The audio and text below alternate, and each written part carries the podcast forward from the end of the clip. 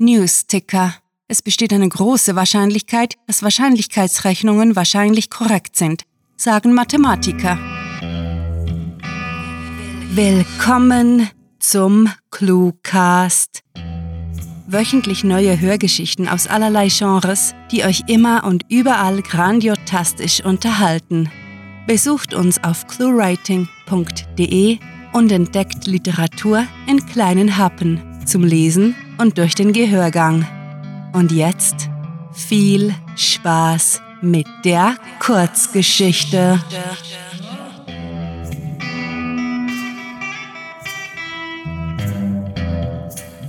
Tief gesunken.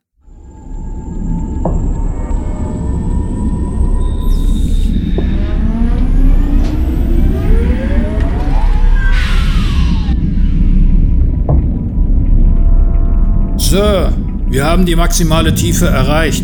Wir sind auf dem Meeresboden. Captain Delacroix wandte sich dem ersten Offizier zu und nickte zufrieden. Gute Arbeit, Wilson. Aktivieren wir die Systeme. Stille legte sich über das Kommandodeck, einzig unterbrochen von dem gleichmäßigen Summen des nuklearen Antriebs und der Klimaanlage. Der Captain genoss diesen Augenblick, wohl wissend, wie kurz er andauern würde. Geistesabwesend musterte er das bunte Deko-Einhorn, das auf Wilsons Konsole stand. Billiger Flitterkram vom Markt, dennoch ein Stück Individualität, das zum Charme des antiquierten U-Boots beitrug. Mit einem gleichmütigen Seufzen lehnte Delacroix sich zurück und zündete eine Zigarre an. Man gönnte sich ja sonst nichts. Leises, durch das Schiff gedämpftes Brummen erfüllte die Brücke nun. Die Geräte fuhren hoch. Die Spannung stieg. Dem Captain war klar, dies war die kritischste Phase ihres Einsatzes. Wenn eine der Maschinen versagte, zu einem Kurzschluss führte, könnten sie hier unten festsitzen, ohne Hoffnung auf Rettung. Hinter den beiden Männern zischte es, dann erklangen Stiefelschritte. Delacroix musste sich nicht umdrehen. Nach all der Zeit erkannte er Voltaires Gang problemlos. Sie trat neben ihn, schüttelte ihre rot gefärbte Lockenmähne und machte es sich auf dem freien Sessel neben ihm bequem. Na? Na was? wollte er wissen, seine Frau frech angrinsend. Er konnte ein bisschen Ablenkung gebrauchen. Schon als Kind war sie seine Sandkastenliebe gewesen, damals, vor gefühlten Äonen. Jetzt alterten sie gemeinsam, und obschon von der Welt, in der sie aufgewachsen waren, kaum etwas geblieben war, hatte sich zwischen ihnen nichts verändert. Wenn sich zwei Menschen, die Beständigkeit mögen, finden, werden sie durch keine äußeren Umstände aus ihrer Routine gebracht. Auch nicht von untoten Monstern, die das Festland überrennen. Sie beugte sich vor, um auf die Instrumente zu linsen, bevor sie fragte, Na, wie lange noch, bis wir alle sterben?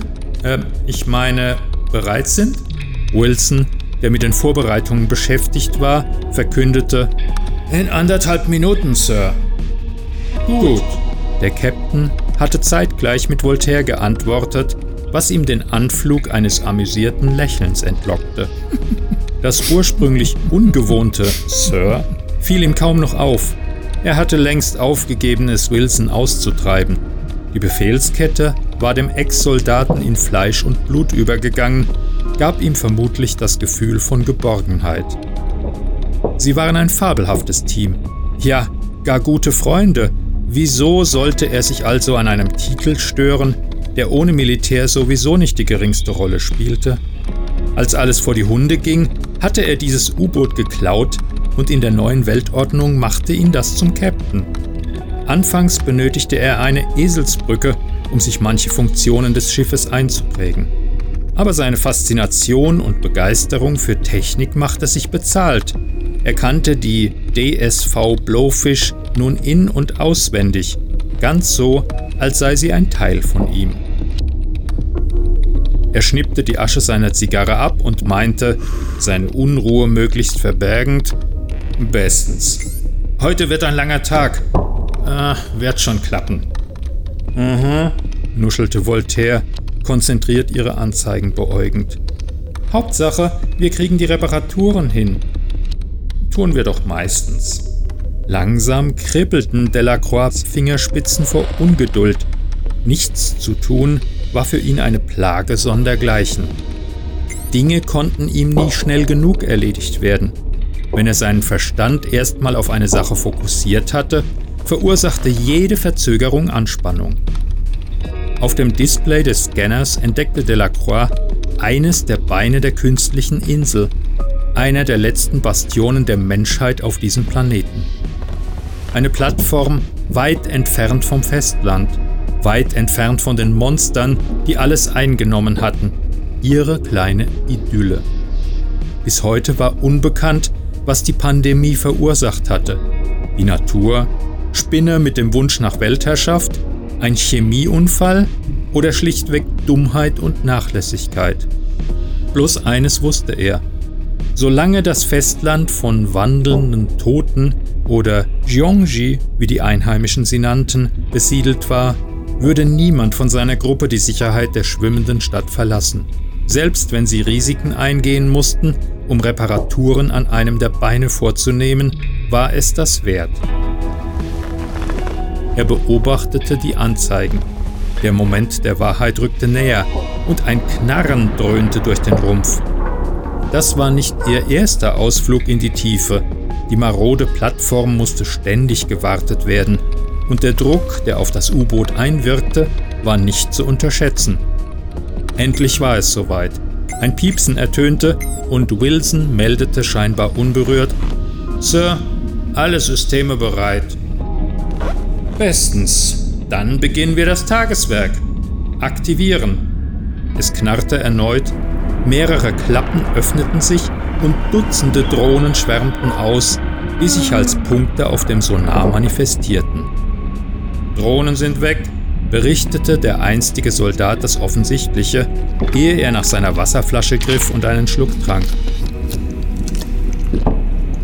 Alle Systeme im grünen Bereich. Verstanden? Der Captain erhob und streckte sich. Nun war der heikelste Teil der Operation hinter ihnen.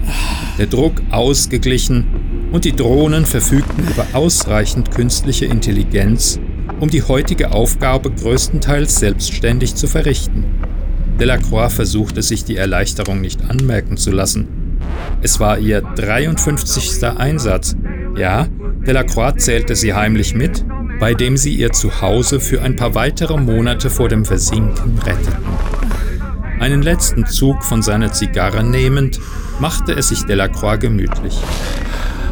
Voltaire, die Bastlerin, hatte bei der Wartung der Drohnen ganze Arbeit geleistet. Er konnte sich nun entspannen, auf ihr Können und sein Glück vertrauen.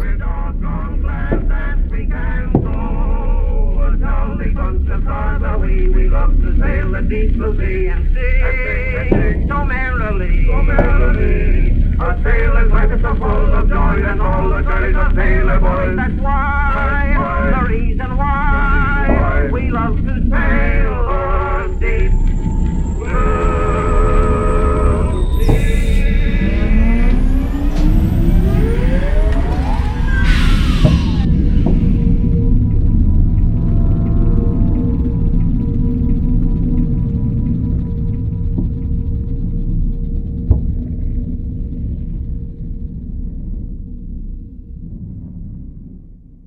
Das war Tief gesunken, geschrieben von Sarah. Für euch gelesen hat Klaus Neubauer. Diese Kurzgeschichte spielte am vorgegebenen Setting Meeresboden und beinhaltete die Clues Weltherrschaft, Flitterkram, Einhorn, Sandkastenliebe und Eselsbrücke. Diese Geschichte spielt in einem erweiterten Universum. Eine Übersicht über alle Episoden und Bücher findet ihr auf promise.cluewriting.de. Wenn euch diese Hörgeschichte gefallen hat, dann besucht uns auf cluewriting.de, wo wir für euch immer wieder Mitmachaktionen veranstalten. Wie wäre es zum Beispiel mit der ClueWriting Challenge, bei der Schreiberlinge ihre eigene ClueWriting-Geschichte verfassen Oder möchtet ihr euer Sprechtalent im Cluecast ausleben? Mitmachen geht auch ganz einfach, indem ihr uns Clues für unsere Kurzgeschichten vorschlagt. Euch gefällt unsere Arbeit und ihr möchtet eure Freude mit uns teilen? Dann schaut auf patreon.com slash cluewriting vorbei und unterstützt unser Projekt mit einer Kleinigkeit. Damit werdet ihr zu den Grandiotasten, die wir mit literarischen Rewards wie exklusiven Kurzgeschichten und der Möglichkeit, als Gastautor bei uns aufzutreten, beschenken. Apropos Grandiotasten, was wäre der Cluecast ohne seine Stimmen?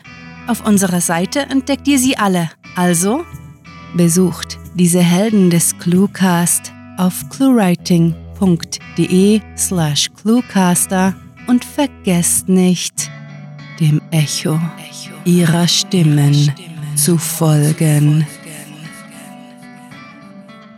Das war es für diese Folge und wir verabschieden uns mit dem Cluecaster-Kampfschrei. Mit fantastiliardischem Dank fürs Zuhören und den besten Wünschen. Eure Cluecaster.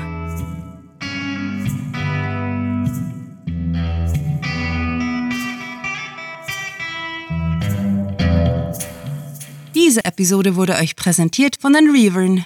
Skelette zum Dekorieren eurer Sternenschiffe nur heute zum halben Preis. Der Cluecast ist eine Produktion der Literaturplattform ClueWriting. Für Feedback, Anregungen, Literatur und weitere Informationen begrüßen wir euch jederzeit auf www.cluewriting.de. Grandiotastischen Dank.